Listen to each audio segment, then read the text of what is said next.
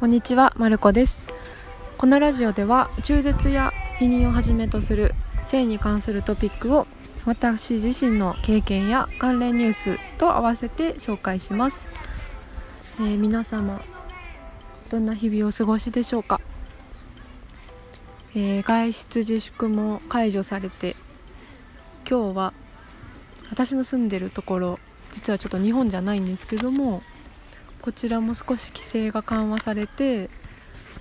公園が開いたので公園で収録してみようかなと試みています。が思ったよりも人が多いのでなんか変な音が入ってしまったらすいません。という感じなんですが、えー、やってみたいと思います、えー、前回から、えー中絶を決断した人に知ってほしいことを、えー、少しずつ紹介しているんですけども前回は、えー、選んだ決断に対してそれが間違っていないっていうことをまずお伝えしました。で今日は、えー、少し具体的な内容なんですが病院の選び方について、まあ、これは私の経験を主に元にしたポイントをいくつかあの紹介していきたいなと思います、えー、病院なんですがしっかり選んでほしいです、えー、私は手術方法などの面で一度、えー、病院を変えました、ね、本当に一つずつ違うので、えー、これからお伝えするポイントも参考にあのしっかりご自身に合ったところを、えー、選んでほしいなと思います。一つは、えー、いくつか比べるとうん分かるかと思うんですが手術の値段が全く手術の値段が全く、えー、違います、え保険を適用されないものなのでより一層こうどんな手法でどんな設備で、まあ、やっているのかなどいろんな要素がおそらく組み合わさって大体相場としては10万から15万ぐらいなんですけども例えば初めての診察は別料金なのかとか、うん、処方される薬はまた別途お金がかかるのかとか細かいことまで最初にこう結構気をつけてないと、あのー、見れないんですね。なのでまあ、まずは経済的な負担が結構大きい、うん、ことなので料金も結構ピンキリだよということ結構高いところは18万とかするところも私は見つけました。そこにもその理由があると思うので、まあ、なんでその気になることは病院に問い合わせてもいいと思いますしあの初診から全部合わせてこの値段なのかとかあのうん、事前に納得いくまで調べていいと思います。で、まあ、値段も大事なんですけどもそれと同じぐらい大事なことで個人的に一番大事だと思っていることは、えー、手術方法ですね。これは一つの病院のホームページを見ただけではなかなか分かりえないこともあるので個人的に一番知ってほしいことです、えー、日本には今主に3つの手術方法が、えー、採用されていて、えー、1つが一番古い走破法書き出すっていう字を書きますね。走破法と、え、吸引法。でもう一つは2016年に認可された手動真空吸引法というのがあります。でもしくはこれらの3つのどれかを併用する手術もあります。例えば吸引法と走破法を併用して手術を行う病院とかも結構な確率であります。でえっ、ー、と世界の70カ国以上で使用されている中絶ピルと呼ばれるうん飲み薬によって中絶を行う方法というのはえー、主に先進国で、えー、かなり、えー、広まっているものなんですけども日本ではまだ認可されていません。国内で治験段階だそうで、まあ、今私たち日本人が日本で手術を受ける時にはこの3つの手術方法の中からより安全なものを選ぶしか方法がありません。で病院がこの3つの方法を全部こう揃えていることってほとんどないので、まあ、うん先生の意思であったり例えば設備の関係であったりで手術方法が決まってくるので値段の割に値段の違いの割になんだろうえ技術の違いの割に値段は変わらないのでどうか、まあ、あの予算内払えるお金であればできるだけ新しい方法をとった、うん、手術を受けてほしいです。で、まあ、避けてほしいのが走破法という一番古いものですね。うんすごい WHO っていうあの世界保健機関の基準でもうん、安全ではないという明記がされている手法でただ日本ではまだ走破法だけの病院が40%ぐらい。走破法と吸引法を用いた手術も40%ぐらいで8割の病院がうんこの走破法を用いてます。だから完全に避けろっていうのはもしかしたら地方によっては難しいかもしれない。それでもできるだけ、えー、ちょっと注意して見ていただいて可能であれば避けていただいてほしい。避けてほしい、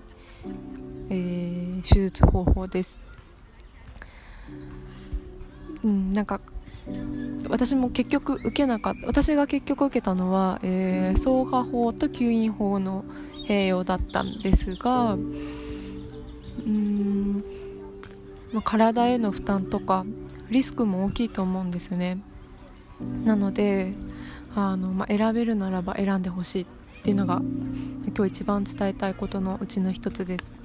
であとは、まあ、麻酔の効き方とかもやっぱり病院によって違いますし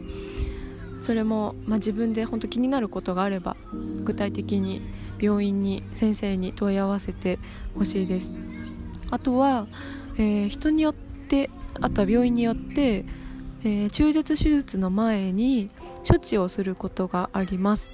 それは子宮口を広げるという意味で行うのですが、えー、主に出産前の女性は子宮口が狭いので手術のリスクを下げるために、えー、ラミナリア管とか他にもいくつか私調べてる中でま、道具が道具の名前は違うものがあったんですけど、まあ、体の中の水分を含んで少しずつ大きくなる仕組みとしてはオフみたいな感じで小さいものが水分を含んでぐーっと大きくなるような感じ。で子宮口を少しずつ広げる方法も、えー、ありました。で私は実際に、えー、やりました。そんなに痛くなかったですけどこう生理痛が来るような鈍痛みたいな感じで。なんか人によっては多分差があってで出産前の女性とかも施されることがある処置らしいので、まあ、いろんな体験をこうインターネットでまたそれ見入れちゃうんですね。で勝手に怖くなってしまうっていうことがあったので、まあ、あの本当に避けたい人は、えー、私が探した中では前処置しなくても大丈夫ですっていう病院もありましたしあの、まあ、それはあのまた病院が選択肢をくれるうーケースっていうのは少ないと思うんですけど手術する病院を選ぶ段階で自分が、うん、前処置あった方がいいなとか、ない方がいいなっていうのもあるならば、まあ、そこにも留意してあの欲しいなと思います。あとはうんこれもあ手術方法と同じぐらい大事でかつ結構見分けることが困難なポイントなんですが先生の中絶への理解があるかないかっていうのも、うん、どんな手術方法をとってるかと同じぐらい大事なことです。それによって自分が手術を受けるまで、えー、受けた受け受ける時受けた後の精神面のダメージも全然違うからです、えー、私は1つ目の病院が、えー、まず最初の診察の時に、うん、すごく中絶の決断を本当にいいのかっていうのを何度も聞かれた経験があって何度も考えたから来たんだよって思ったんですけど先生としては当時27だったんですけども27で産まないのっていうことを言われた時にああこの人は産んでほしいんだなと思ったんですね。一人の人間としてなんかそんな感情を持たれているなっていうのを感じてすごくつらかった。でそのクリニックが最初に行ったクリニックは、まあ、そんな先生であり待合室も、えー、普通に赤ちゃんをこう妊娠赤ちゃんが妊娠してお妊娠してる妊婦さんがあの普通にこう通院するクリニックだったのでうん私が待合室にいたその時間は78割はもうお腹が大きい人たちだったんですね。でなんかみんないろんな人がいたけどなんかすごい幸せそうに見えて私は産まない選択をしたはずなのにそれがすごく悪いことのように思えた。なんか正しくない判断をしてしまったのだろうか。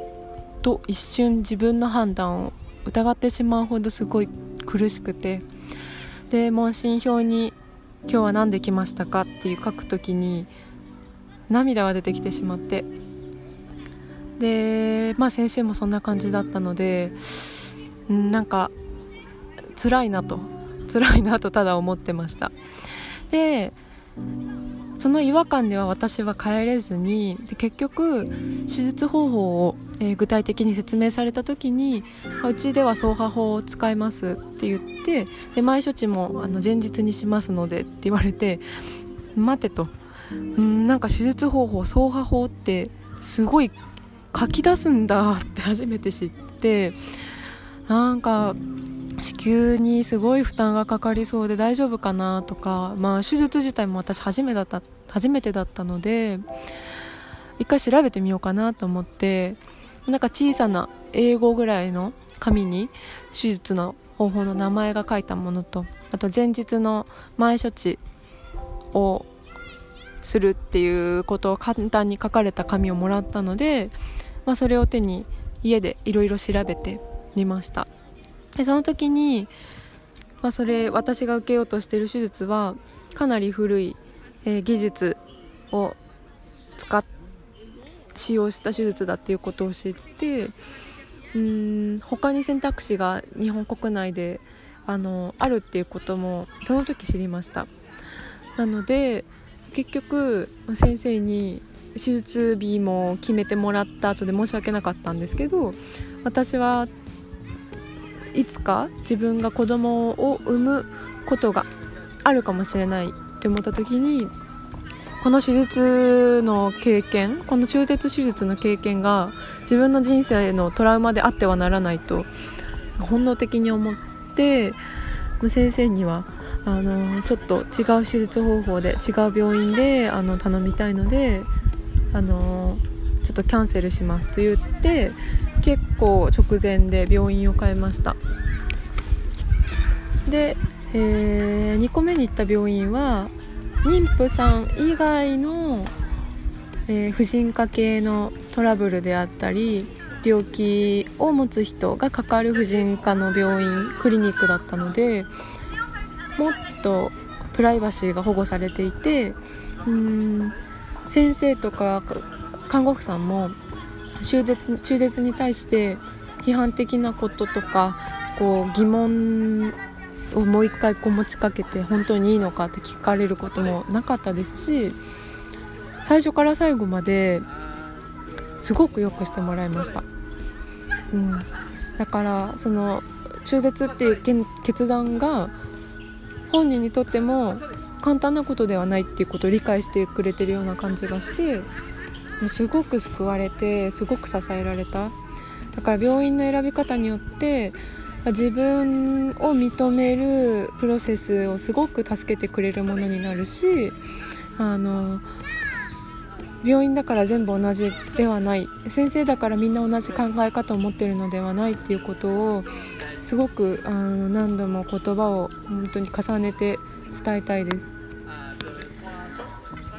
そうですね。で次はえっと次回なんですけどもうん中絶を決断した人に本当に知ってほしいことの続きをお話しする前に私が実は中絶手術を始めてから終わるまで3回手術をしました。でその理由について以前ノートを読んだ人から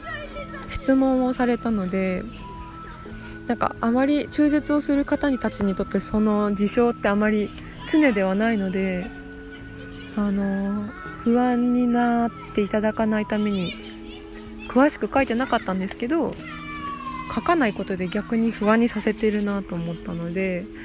あの次まず音声でちょっと撮ってみようかなと思います。